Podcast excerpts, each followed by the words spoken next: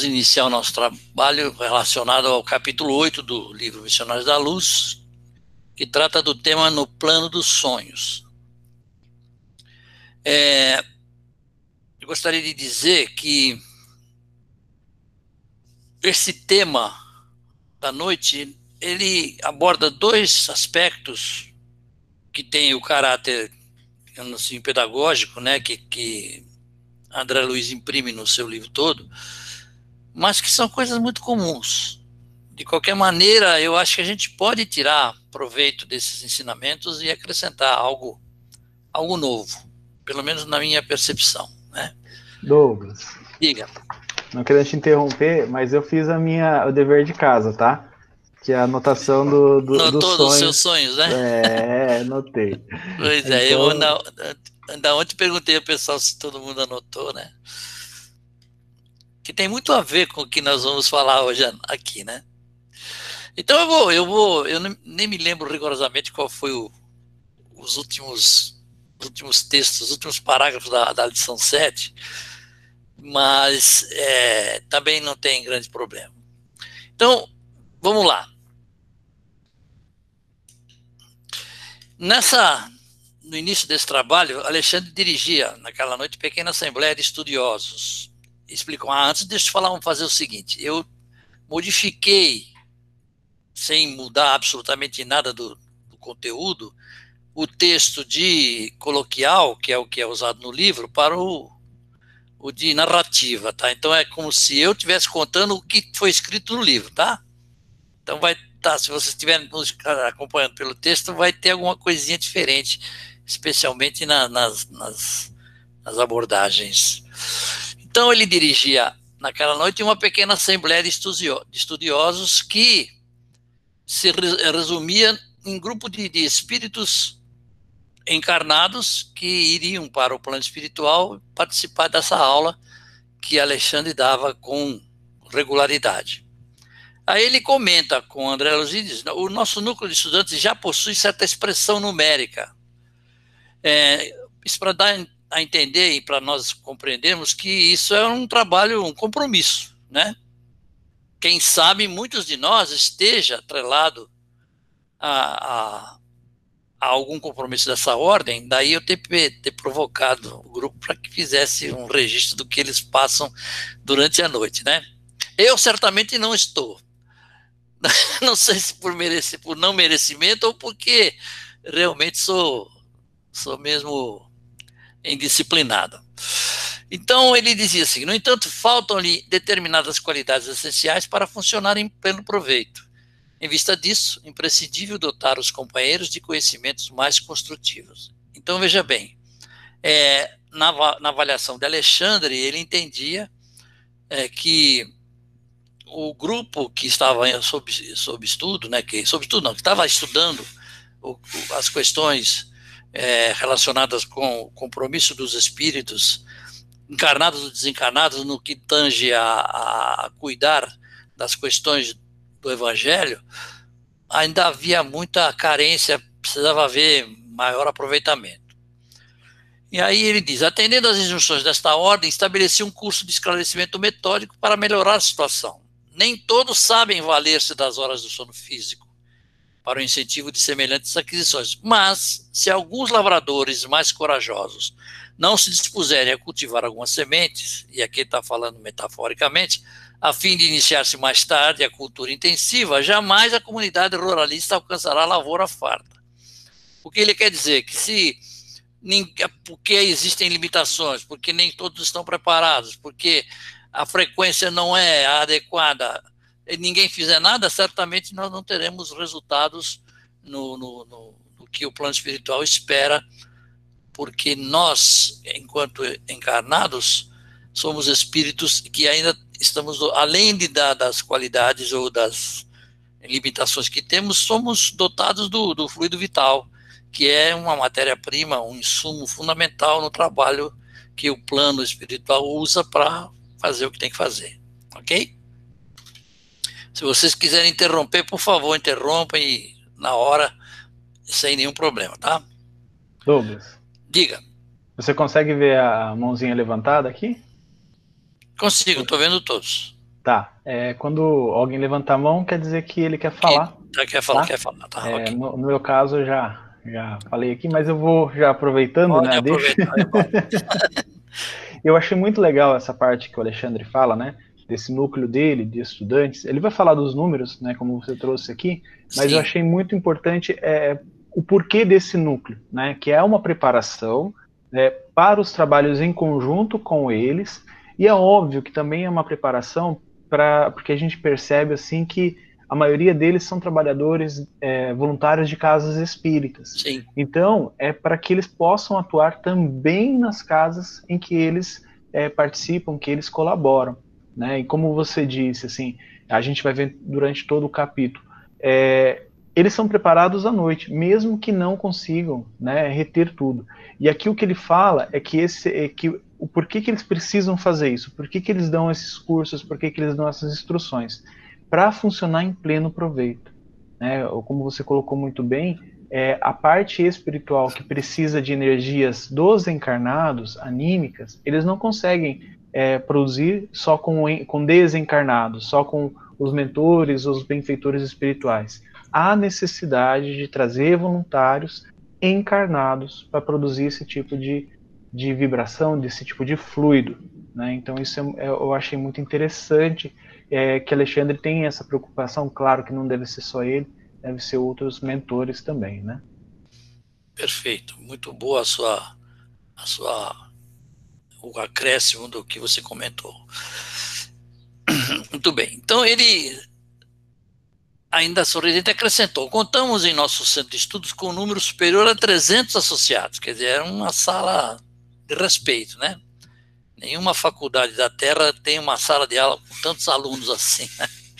No entanto, apenas 32 conseguem romper as teias inferiores das mais baixas sensações fisiológicas para assimilarem nossas lições. Então, ele estava com a presença de assegurada de, de 10%, né? E mas nem nem sempre esses 10% eram compareciam com naturalidade e é o que nós vamos ver no escopo desse, desse capítulo. E noites se verificam em que mesmo alguns desses, desses quebram os compromissos assumidos, atendendo às seduções comuns, reduzindo-se ainda mais a frequência geral. Em compensação, de quando em vez há o comparecimento fortuito de outros companheiros, como ocorre nesta noite em face da lembrança do irmão Francisco, que nos trará alguns amigos. Não está comentado no texto, que eu suprimi, mas Francisco enquanto eles, eles estavam preparando para a reunião, ele pergunta para Alexandre se havia possibilidade de alguns amigos deles participarem da aula de maneira extemporânea, tá? Douglas. Diga. Só comentando, eu também marquei a, a, o parágrafo anterior ali, esse comentário de Alexandre. Eu achei interessante o seguinte: é, como você falou, 10% é, estão, e muitas vezes nem esses 10% conseguem ir. E aí eu fiquei me perguntando por que dessa oscilação e também comparando as nossas tarefas nas casas espíritas, né? É, a gente, como nosso, nossa casa espírita é pequena, então a gente acaba se conhecendo e acaba criando essa proximidade. Então todas as experiências mediúnicas a gente acaba comentando com aquelas pessoas que são mais próximas da gente.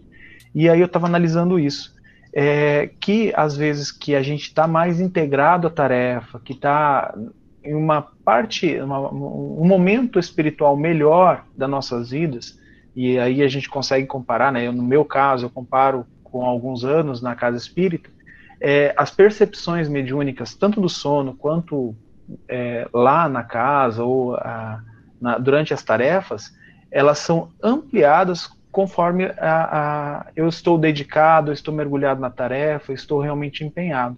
E ela segue o caminho contrário quando eu me afasto.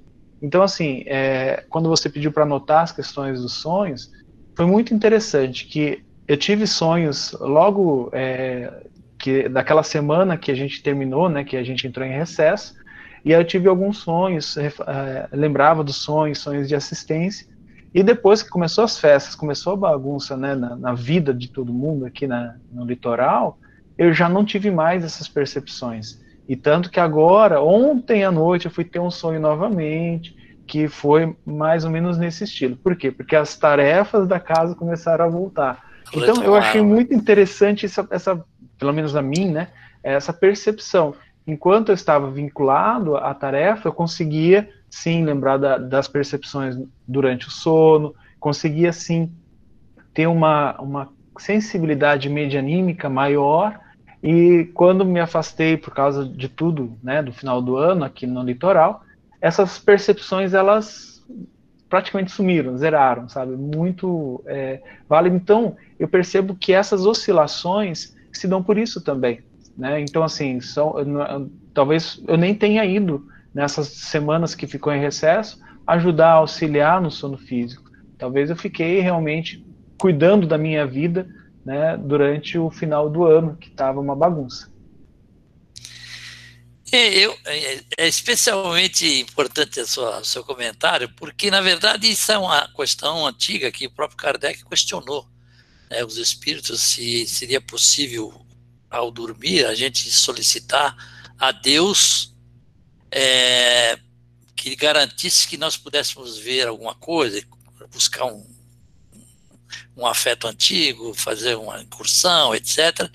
E a resposta foi negativa. Não, nada garante isso, porque na verdade, quando nós estamos em relativa emancipação, é, nós reassumimos, ainda que precariamente, a, a, a nossa condição espiritual, né, a nossa essência espiritual, embora estejamos presos pelos laços da reencarnação, e de repente resolvemos fazer coisas que, entendeu? Como se você que faz um trabalho na Terra, um profissional qualquer, e um amigo liga para você de um emprego antigo e pede um favor, e você vai atendê-lo, apesar de você de seus compromissos atuais serem totalmente diferentes, né?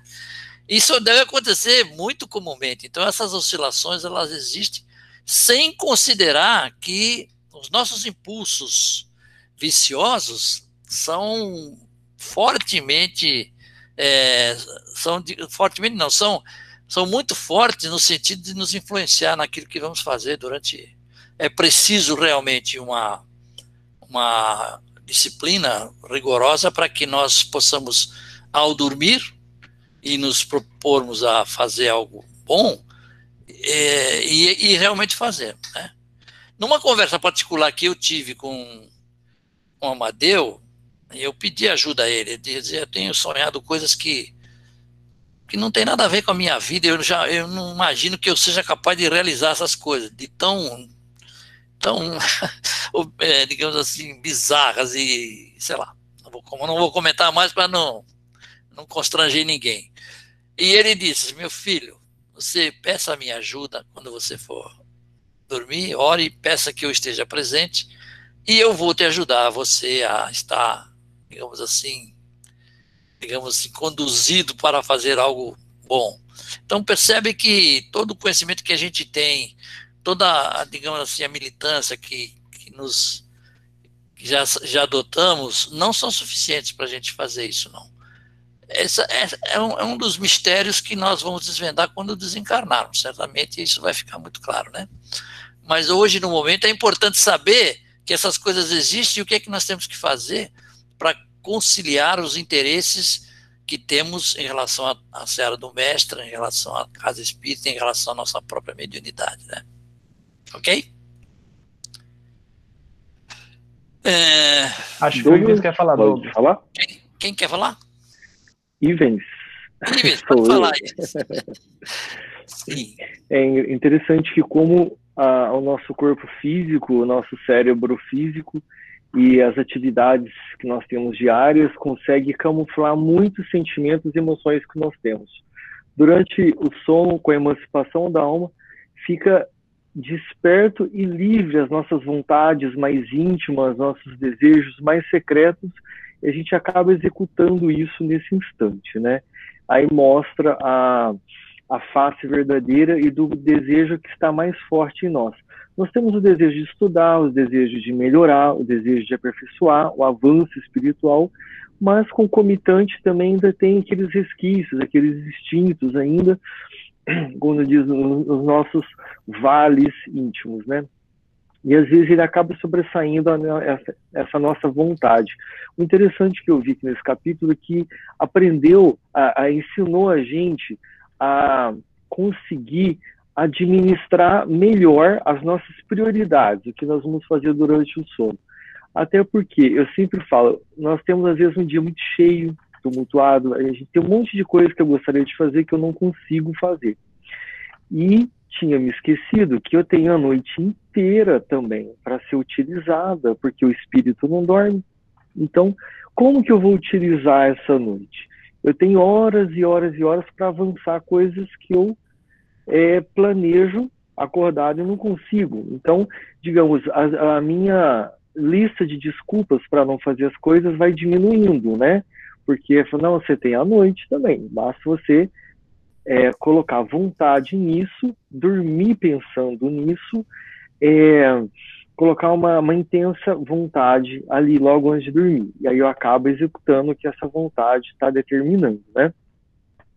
Porque eu achei interessante também, só fazer um paralelo, eu não lembro se foi na obra de Allan Kardec ou do Emmanuel, que ele falou os três tipos de sonho que a gente pode ter.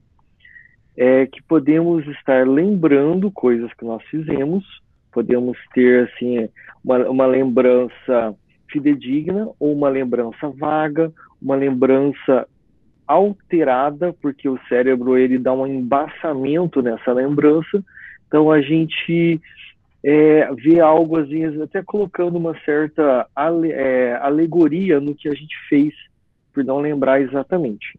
Aí tem o sonho, que uh, são fantasias nossas, fantasias puras, não aconteceu nada, não quer dizer nada, fantasias às vezes influenciada por alguma coisa que a gente fez durante o dia, né?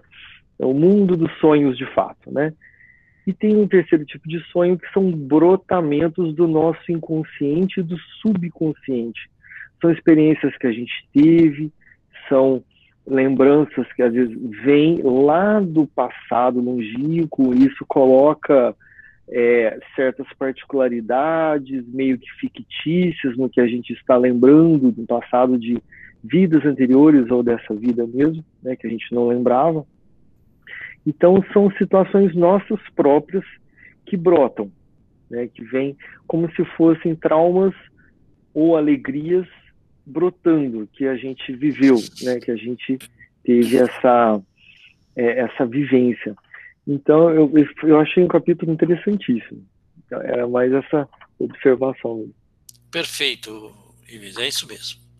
Realmente, esse capítulo, como apesar de ser é, relativamente simples, pelas informações que traz, ele é, ele é pleno de, de, de, de aspectos que nós precisamos é, refletir realmente, né, para poder compreender como é que é esse mecanismo que, que domina as nossas ações nos dois planos, nos dois lados da vida, né. Aí André questiona, né? Aí os irmãos que comparecem, né? Conservam recordação integral dos serviços partilhados, dos estudos levados a efeito e as observações ouvidas, é uma pergunta absolutamente pertinente e inteligente. Quer dizer, não adianta nada você ir lá fazer um curso se você esquece tudo, né? Então, Alexandre considerou o seguinte: olha, aqui ele traz informações muito, muito importantes. O homem eterno guarda a lembrança. O homem eterno está falando do, do, do espírito, né? Guarda a lembrança completa e conserva consigo todos os ensinamentos intensificando-os e valorizando-os de acordo com o estado evolutivo que lhe é próprio. Quer dizer, não significa que todos têm, digamos assim, esse, essa condição, é, porque isso depende do nosso grau evolutivo. Mas isso é um atributo do espírito que já desenvolveu condições para fazê-lo. Porém, o homem físico, entretanto, não pode ir tão longe o cérebro de carne é aparelho de potencial reduzido, dependendo muito da iluminação do seu detentor no que se refere à fixação de determinadas bênçãos divinas. É, de tudo que eu já li a respeito dos sonhos, é, eu posso dizer o seguinte, fazer uma analogia com uma coisa que a gente conhece bem. Que vira e mexe nos cursos de autoconhecimento, as pessoas perguntam, e mesmo em outros, outras é, pequenas palestras ou reuniões que a gente faz, a questão dos sonhos vem sempre à tona. Eu faço analogia com o computador, é, que você tem um pendrive e, e tem a memória, a memória RAM, que é a memória de trabalho, né? Você trabalha a memória RAM com aquele do seu dia a dia, com aquilo que você lembra. Quando você está na memória RAM do computador, você só pode acessar aquilo que está na memória RAM. Aquilo que faz parte do seu acervo está num ou num pendrive ou num HD, né? E quando você muda, né, de um de um de uma mídia para outra, é como se você entrasse num mundo novo. Então, a nossa memória da, da, da nossa encarnação, ela começa no dia que a gente é, é, é é feita a fecundação e a partir desse momento todas as experiências vão sendo acumuladas na nossa memória. Mas elas estão fora do HDzão, né, do nosso grande HD que, que carregamos durante a nossa existência, que por nossa para nossa felicidade não dá defeito, né?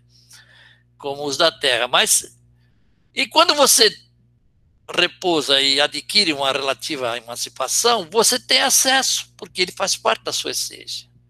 E de repentemente você se envolve com algum programa que ali está e que você gostaria de rever, ou por influência de, de outros espíritos, para o bem e para o mal, e você acaba se envolvendo com questões que estão ali que não tem nada a ver com a sua vida atual, por isso que os nossos sonhos são sempre desconectados, né, ou sem, sem conexão são desconexos, melhor dizendo. Então, é, é, é uma analogia que eu faço que deve ter muita propriedade com o que acontece com, com aquilo, respeitadas as possibilidades que o Ivens levantou aqui, que são realmente questões distintas que caracterizam cada uma das ações, né? Muito bem, desse modo, André, o arquivo de... Se... Diga. Alguém é... levanta a mão, é que eu fico então pode falar, por favor. É, uma coisa interessante, né, é, como você já comentou, que assim, tudo o que acontece, né, tanto na nossa existência aqui na carne, no momento de vigília, que é o momento acordado, quanto no desdobramento do sono físico, ele fica registrado né, né nesse, nesse HD que você fala, né, inacessível né, é, por muitos de nós, é, aqui encarnados no momento de vigília. Então, nada vai se perder. Né? Isso, isso ele vai discorrer um pouquinho sobre isso, né? Então, essa pergunta do André é pertinente. Então, tudo aquilo que a gente está aprendendo, que muitas vezes a gente vai para palestras, para estudos, para cursos no plano espiritual, é, nada vai se perder, tudo vai ficar guardado. Algumas coisas a gente consegue lembrar, né? É, se a gente assistir alguns palestrantes, um que eu gosto bastante, que é o Décio, ele fala sobre um amigo que ele tem, que tem uma mediunidade, que ele chama de mediunidade onírica, que ele lembra de todos os desdobramentos do sono que ele tem, esse, esse médium. Então, e ele lembra com todos os detalhes. Então, essa é uma, uma, um, um, tipo de mediunidade né, que o Dess classifica e ele fala dessa, dessas lembranças. Então, ele consegue acessar o tempo todo.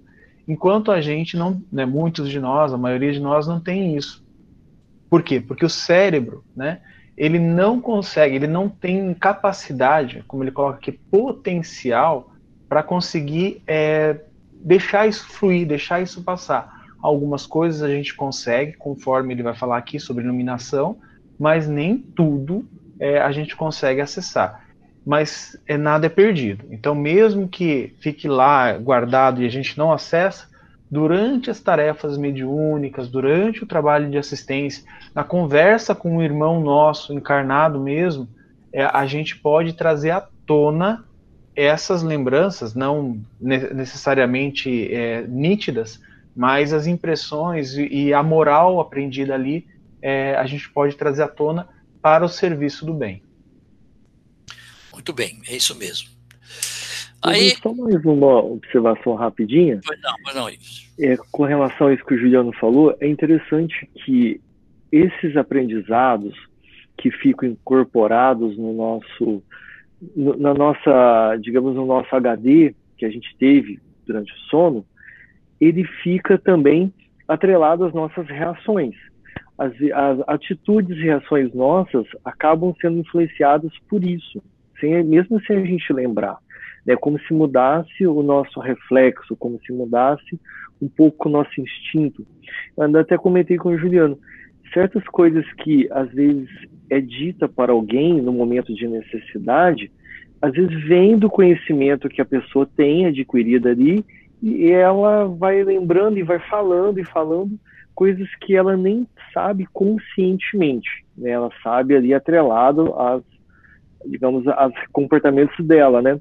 E às vezes a pessoa acha que está sendo intuída, está sendo é, tá, um espírito está passando para ela aquelas informações, nem sempre. Às vezes também pode ser uma situação dessa, coisa que ela adquiriu durante a emancipação da alma e ela está ali é, trazendo o inconsciente falando, né, do subconsciente falando. Tem também as intuições, mas também pode ter essas situações aí, porque como não é perdido, o que é aprendido só não é lembrado, então às vezes pode confundir até com intuição, né? Com certeza. É, e aí, Alexandre continua, né?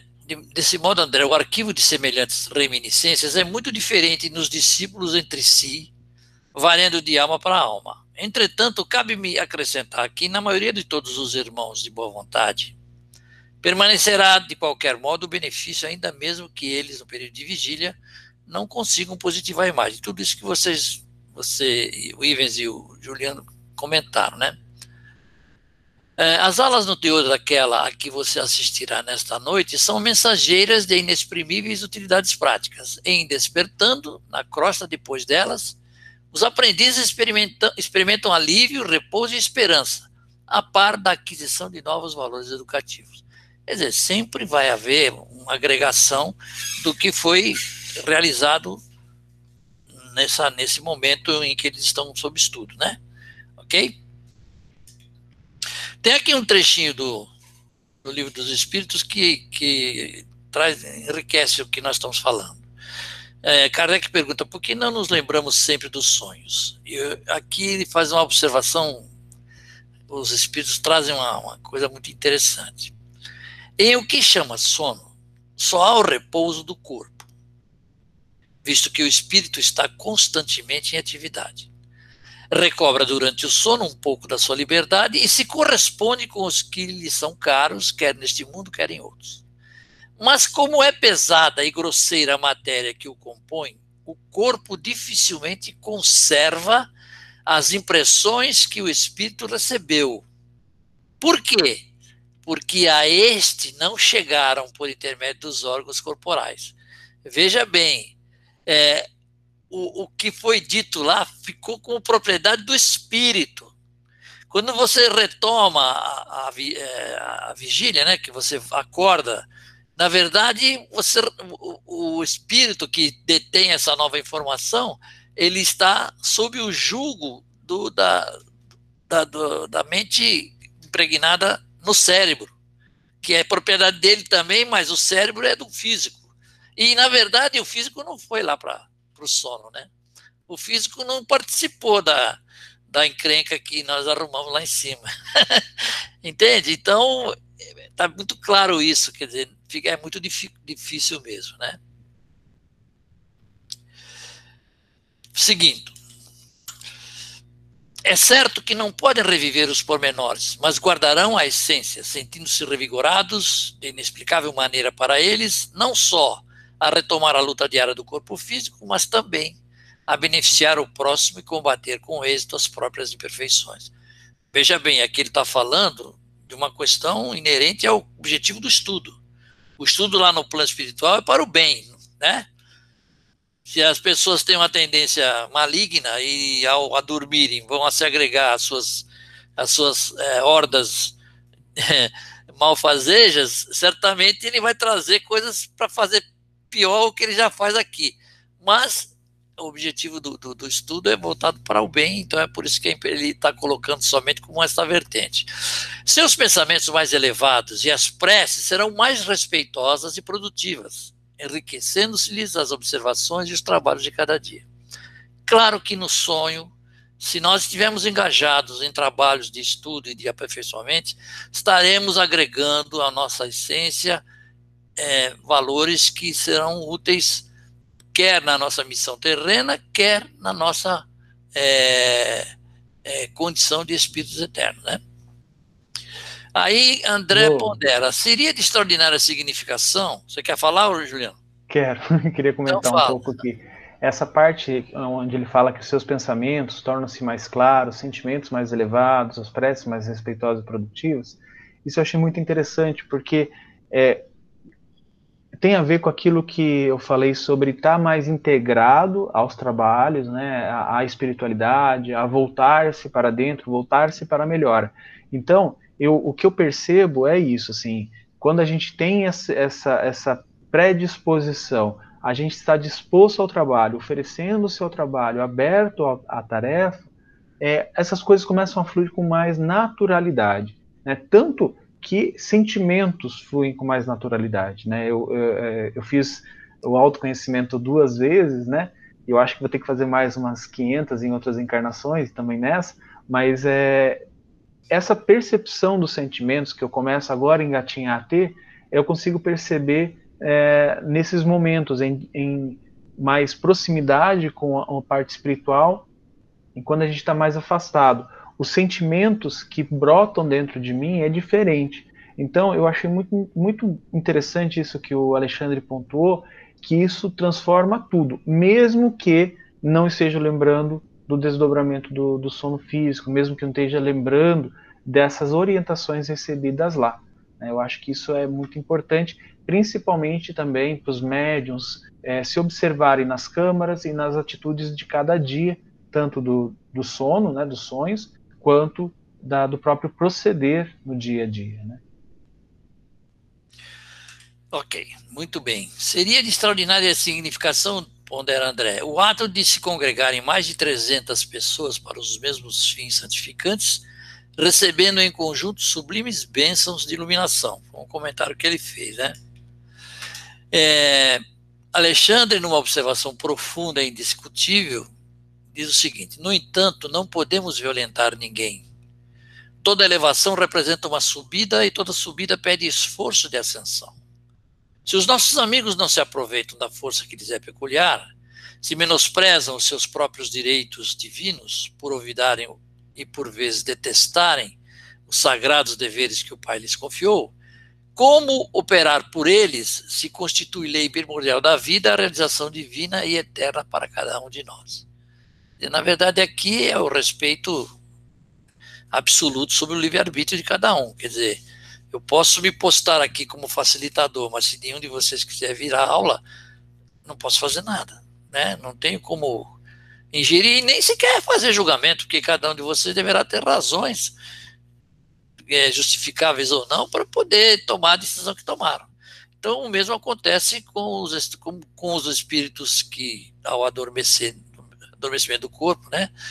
É, estão livres para fazer o que o coração lhes, lhes assinala. É, deixa eu fazer uma, uma pequena correção, o, Juliana. Quando vocês quiserem falar alguma coisa, por favor, se vocês é, falarem em vez de acenarem, porque toda vez que eu mudo de tela, eu tenho que olhar para cima e eu perco a visão de vocês. Daí vocês vão ficar assinalando, e agora que eu percebi isso aqui, tá? Então pode, pode interromper, Douglas. Tudo bem, vamos em frente, ok? No livro Um Terço da Vida, a respeito do que nós acabamos de, de, de mencionar, diz o seguinte: o que seria da saúde do homem no corpo físico sem a energia vital absorvida durante o sono? Como a mente como a mente encontraria soluções para seus desafios sem um encontro noturno com seus tutores amoráveis? Como dissolver a sombra da obsessão e da tormenta sem esses breves períodos de luz nos planos espirituais? É, esse comentário é, está no prefácio do livro Um Texto da Vida, que fala exclusivamente sobre os 30% da nossa vida que nós vivemos no plano espiritual. Saímos da. desencarnamos provisoriamente, né? Que temos a emancipação. Então é interessante, porque essa abordagem diz o seguinte: que é fundamental para nós essa parcela de experiências vivenciadas enquanto o nosso corpo repousa. Certamente a nossa saúde seria diferente se nós não tivéssemos esse aproveitamento. É, dificilmente encontraríamos soluções para os desafios que, que se nos acometem e as sombras da obsessão e da tormenta certamente seriam mais difíceis de combater se nós não tivéssemos esse, esse, essa experiência. Bom, feitas essas, esse preâmbulo, né, enquanto eles, antes de iniciar as reuniões, eles chegaram a um difícil transbordante de luz e Alexandre convocou-nos ao trabalho, né, segundo palavras do André. Temos aqui uma nobre, uma nobre instituição espírita, espiritista a serviço dos necessitados, dos tristes, dos sofredores. O Sagrado Espírito de Família Evangélica permanece vivo nesta casa de amor cristão que o Espiritismo ergueu por intermédio de uma venerável missionária do Cristo.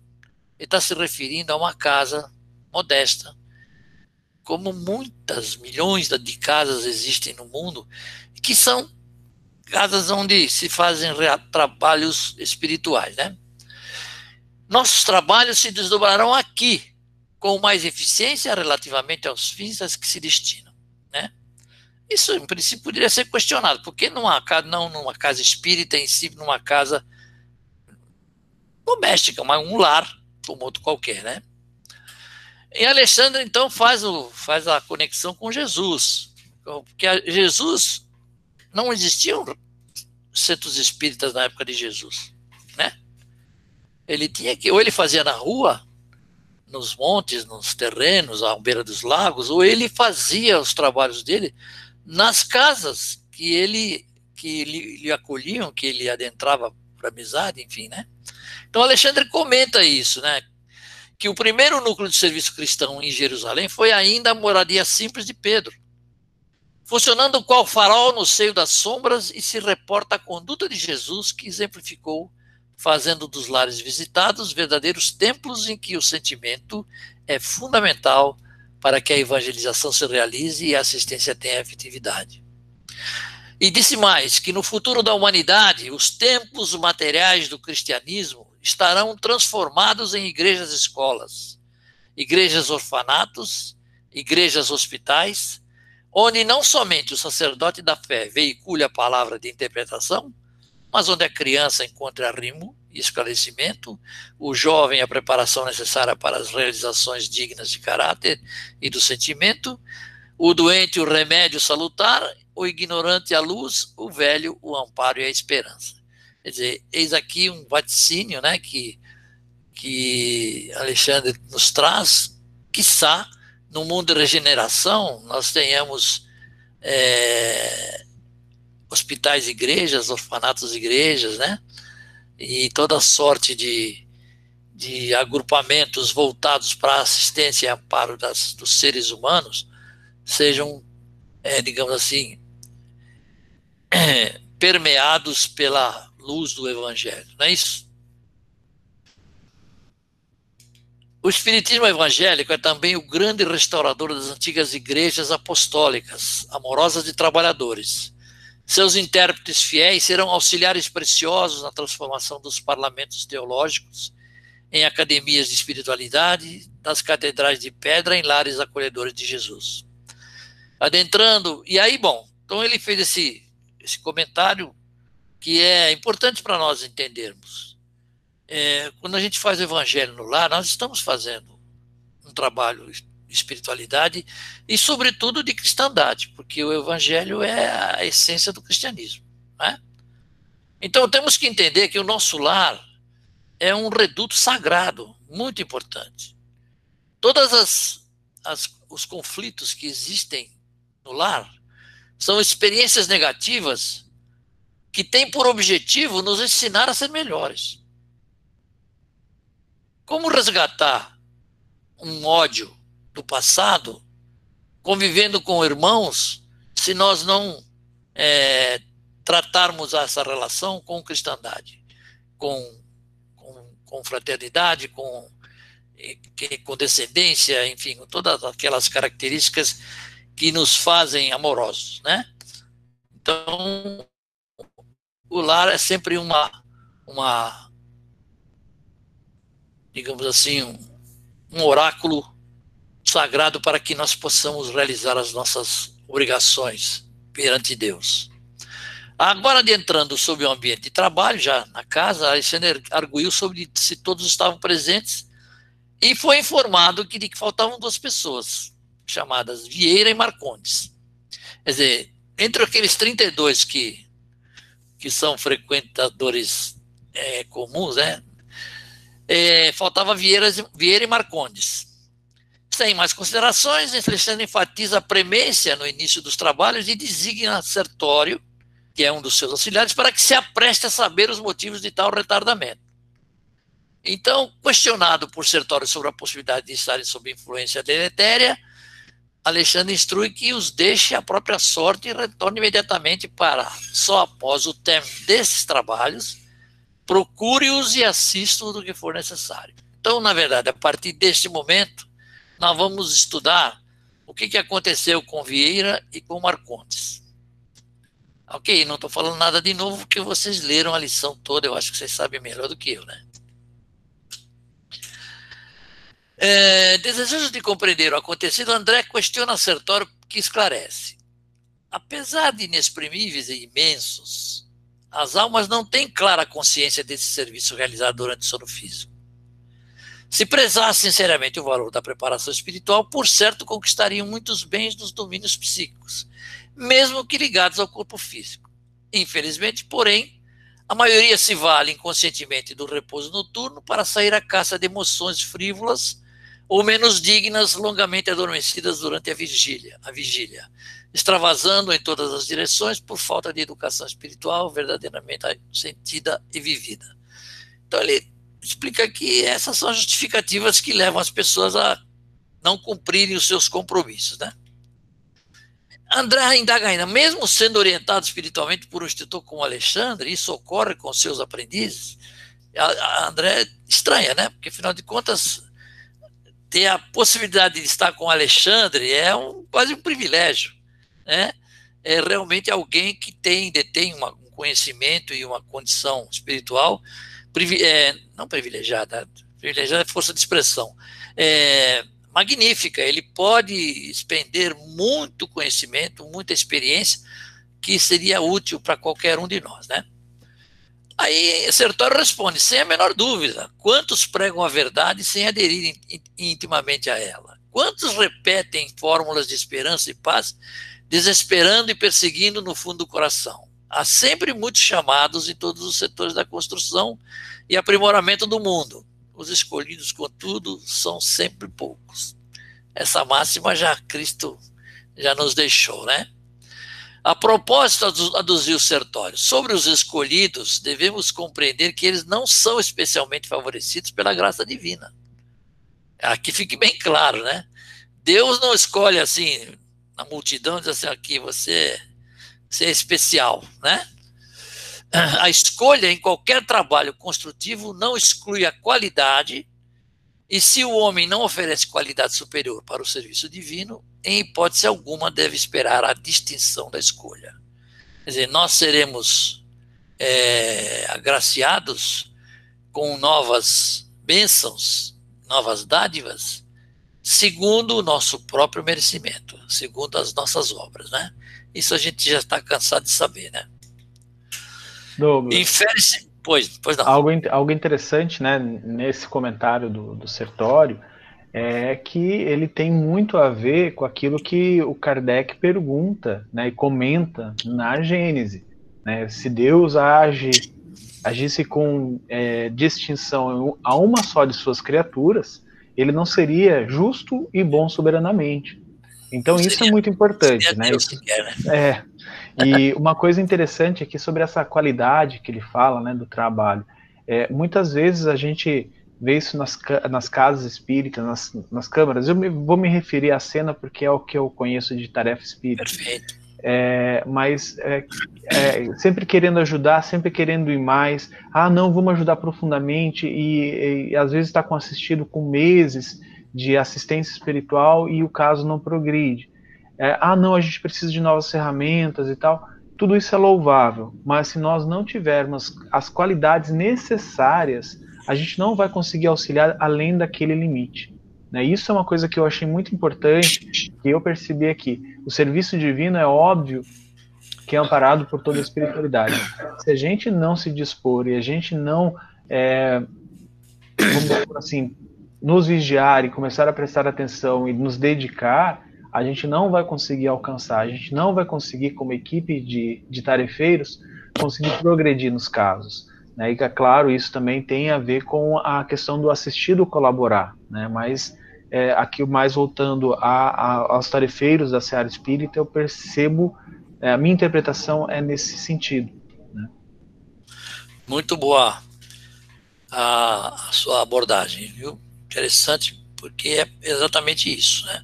Eu só acrescentaria o seguinte: aqueles que ainda não têm as qualidades, digamos assim, é, para fazer o trabalho completo, não se, não considere como isso um desestímulo, porque nós só podemos dar aquilo que temos. Agora, devemos ter, sim, por, por propósito, o desejo forte de aperfeiçoarmos-nos sempre e sempre, né? O que, o, o que a lição observa, observa e o que Juliano comenta é o seguinte, é que é, é, função, é nosso dever adquirir essa habilidade, porque ela não vem de graça e, e não basta ter o desejo apenas, é preciso desenvolver o esforço e dedicação, além de disciplina, para que possamos conseguir, ok? Muito bem, aí ele, ele encerra essa, essa, esse comentário dizendo o seguinte: infere-se, pois, que Deus chama todos os filhos à cooperação em sua obra augusta, mas somente os devotados, persistentes, operosos e fiéis constroem qualidades eternas que os tornam dignos de grandes tarefas. E, reconhecendo-se que as qualidades são frutos de construções nossas, nunca poderemos esquecer que a escolha divina começará pelo esforço de cada um. Detendo-se na exposição, Sertório falou: Chegamos à residência de, Vieira, vejamos o que se passa. Muito bem. Adentrando o quarto onde dormia um homem idoso, fazendo ruído característico, ou seja, roncando, né? Via-se-lhe perfeitamente seu perispírito unido ao corpo físico, embora parcialmente desligados entre si. Quer dizer, eles estavam é, ligeiramente separados, mas ainda estávamos ligados. Ao seu lado, uma entidade singular, trajando vestes negras. O homem adormecido permanecia sob impressões de doloroso pavor. O Vieira estava apavorado. Gritos agudos escapavam-lhe da garganta. Sufocava-se angustiadamente enquanto a entidade escura gesticulava incompreensivelmente. Aí Sertório comenta com, com André: Vieira está sofrendo um pesadelo cruel e creio que ele terá atraído até aqui o visitante que o assusta. Então, muito delicadamente, começou a dialogar com a entidade de luto. O amigo é parente do companheiro que dorme? Não, não, somos conhecidos velhos. E muito impaciente acentuou: Hoje à noite, Vieira me atraiu com as suas reiteradas lembranças e acusou-me de faltas que não cometi, conversando levianamente com a família. Isso, como é natural, desgostou-me. Ele ouviu Vieira fazendo comentários desairosos e, segundo ele, irreais, ou seja, mentirosos, né? Com a família e não gostou. Aí ele indaga: não bastará o que tenho sofrido depois da morte? Ainda precisarei ouvir falsos testemunhos de amigos maledicentes? Não poderia esperar dele semelhante procedimento em virtude das relações afetivas que nos uniam às famílias desde alguns anos. Vieira foi sempre pessoa da minha confiança. Em razão da surpresa, deliberei esperá-lo nos momentos de sono a fim de prestar-lhes os necessários esclarecimentos, ou seja, tirar satisfações, né? Ele fez uma pausa, sorriu irônico e continuou. Entretanto, desde o momento em que me pus a explicar-lhe a situação do passado, informando quanto aos verdadeiros móveis de minhas iniciativas e resoluções na vida carnal, para que não prossiga caluniando meu nome, embora sem intenção, Vieira fez esse rosto de pavor que estão vendo e parece não desejar ouvir as minhas verdades. Interessado nas lições novas, André aproxima-se de Vieira, cujo corpo descansava em posição horizontal e sentindo-lhe o suor frio ensopando os lençóis. Não revelava compreender convenientemente o auxílio que lhe era trazido, ou seja, Vieira não estava vendo, nem Alexandre, nem, nem, nem André e nem Sertório, né? Fixando os recém-chegados com estranheza e ansiedade, intensificando ainda mais os gemidos gritantes que lhe escapavam da boca. Veja bem, quando eu sugeri que vocês registrassem, tanto quanto possível, os sonhos que tiveram nesse mês, é para ver se vocês não tiveram nenhum pesadelo, né? Coisa do tipo que o Vieira passou e é objeto do nosso estudo. Sentindo a silenciosa reprovação de Sertório, o habitante das zonas inferiores dirigiu-lhe a palavra de modo especial. Quer dizer, o homem de luto virou-se para Sertório e disse: O senhor admite que devamos ouvir impassíveis os remoques da leviandade? Questionou se, se seria natural ouvir impassivelmente o, o, as mentiras que Vieira falara. Não será passível de censura e punição o amigo infiel que se vale das imposições da morte para caluniar e deprimir? É, se Vieira sentir-se no direito de acusar-me, desconhecendo certas particularidades dos problemas da minha vida privada, não é justo que me tolere os esclarecimentos até o fim. Não sabe ele, acaso, que os mortos continuam vivos? Ignorará, porventura, que a, que a memória de cada companheiro deve ser sagrada? Ora, esta, eu mesmo já lhe ouvi, em minha nova condição de desencarnado, longas dissertações referentes ao respeito que devemos uns aos outros. Não considera, pois, que tenho motivos justos para exigir um legítimo entendimento? Essa indagação que, que o homem de luto faz é uma indagação que nós todos devemos fazer no cotidiano de nossas vidas. Né? Na verdade, embora se trata de um de um ataque à moral de alguém que já desencarnou que não pode se defender, não é um, um digamos assim, um pecado tão grave que exija reprimenda, que exija coisa. Mas ele estava questionando, ele se sentia no direito. E nós devemos fazer isso porque Jesus nos ensinou a perdoar 70 vezes, 7 vezes. E nos ensina que a caridade é formada pela bondade, que deve ser dispensada a todos indistintamente, pela é, como é que se diz a indulgência que deve é, ser aplicada às coisas que nos diferem dos outros, especialmente quando se trata deles, né? E perdoar aqueles que nos ofendem. Então, veja bem, isso é muito pouco para que o homem fosse lá tirar satisfações. Mas ele questionou e o Sertório esboçou um gesto de complacência e observou. Talvez esteja com razão, meu caro. Entretanto, creio deva desculpar seu amigo. Como exigir dos outros conduta rigorosamente correta se ainda não somos criaturas irrepreensíveis? Tenha calma, sejamos caridosos uns para com os outros.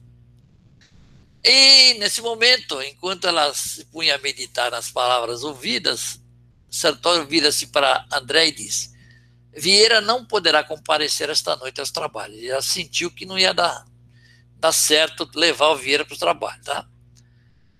É, sem disciplina. Pois não. Eu gostaria de comentar um pouco no, no comentário anterior, né, da, da entidade, é, que tem algumas coisas muito legais, assim, que é, a gente discutiu aqui em casa, quando a gente leu esse capítulo, é, sobre esses, esses pesadelos que o Vieira estava tendo né, é, o que a gente percebe é que a entidade estava colocando para ele as memórias dele, as lembranças, né? Então, só que por que, que ele estava com tanto pavor? Por que, que ele estava com tanto medo? Porque aquilo lá era pesadelo. Porque as energias da entidade estavam né, sendo passadas também. É, essa vibração, né, esse, esse, essa maledicência que o, o, o Vieira fez no jantar, atraiu vibratoriamente a, a entidade. Né? Isso é, é, é descrito aqui no texto. E, mas no momento que ele estava projetando as imagens, as memórias dessa entidade para ele, mostrando o seu lado da situação, estava toda aquela questão vibratória, fluídica emocional do próprio do, da entidade.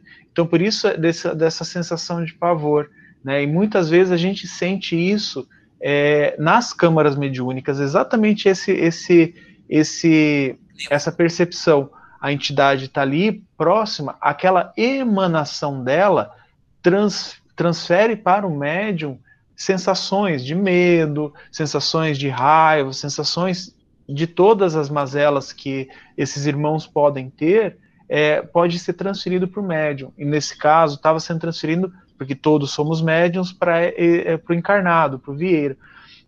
Então, assim, é, eu até brinquei com, com o Ivens, né? A gente falou assim: e, e, parece que os pontos que o Vieira, que, o, que essa entidade apresentou sobre o Vieira, eu não saberia, assim, é, é, é eu acho que, né, aquela coisa assim, eu daria razão para a entidade, né? Claro que a gente não pode trabalhar dessa forma, mas são argumentos que são argumentos sólidos, argumentos é, bem embasados, né? Até mesmo falar assim, ó, Vieira, quantas vezes eu já não vi ele falando que tem que respeitar praticando no evangelho, na casa espírita, na, na, no evangelho no lar, na, com a família dele, falando sobre essas virtudes, que não deve se falar mal dos outros, e, e agora tá, tá aí falando mal de mim, pensando, é, caluniando é, aquilo que eu, que eu fiz na Terra, sem saber os meus motivos. Eu, eu tô aqui para mostrar para ele que eu tinha uma visão diferente dessa que ele tem. E isso tudo passando para ele de uma forma energética e fluídica, não só a projeção de pensamentos, né? Isso eu achei muito legal. Interessante, muito boa abordagem. Mas é isso mesmo. Certamente o pavor que ele, que ele manifestou tá, tinha a ver com essa questão, né? Portanto, constatando que não havia possibilidade de vir a ser levado ao, ao estudo, ele ele diz o seguinte: sem dissimular uma impressão que a cena lhe causara, André advogou pela possibilidade em sentido contrário, assim, como quem diz, não, vamos fazer um esforço, vamos levar ele, vamos tirar ele dessa encrenca aí. Mas Sertório diz o seguinte, retirar violentamente a visita cuja presença ele próprio propiciou. Juliana, eu vou terminar só essa, essa página, que aí gente termina o caso do Vieira e fica para a próxima, porque o, o horário está terminando é, cuja presença ele próprio propiciou, não é tarefa compatível com as minhas possibilidades do momento. O Sertório entendeu que hum, ia dar muito trabalho, ia ser improdutivo. Mas podemos socorrê-lo, acordando, né? tirando ele desse, desse pesadelo. E sem pestanejar, pestanejar sacudiu o adormecido energicamente, gritando-lhe o nome com força. Vieira despertou confuso, estremunhando, sob enorme fadiga, exclamando palidíssimo: Graças a Deus, acordei. Que pesadelo terrível! Será crível que eu tenha lutado com o fantasma do velho Barbosa? Não, não posso acreditar.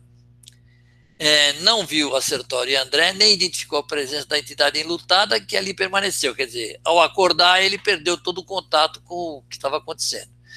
E ao retirarem-se, André nota ali as interrogações íntimas, indagando de si mesmo sobre o que teria ingerido ao jantar, tentando justificar o susto cruel com pretextos de origem fisiológica. Aliás, essa é a grande desculpa que nós damos para o nosso pesadelo, né?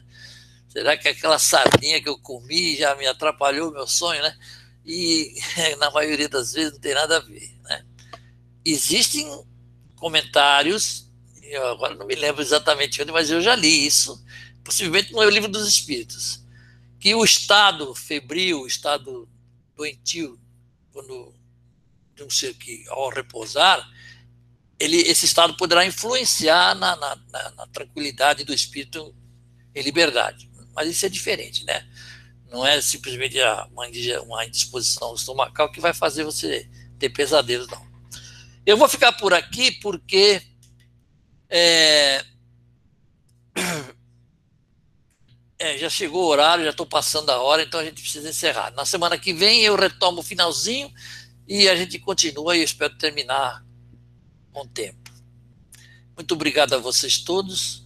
Espero ter, digamos assim, trazido apenas alguns pequenos aportes que me foram possíveis estudar, pesquisar. Tem muita coisa para pesquisar, mas aí levaria muito tempo e eu não tive tempo nenhum. Fiquei 30 dias sem fazer nada aqui em casa. Né?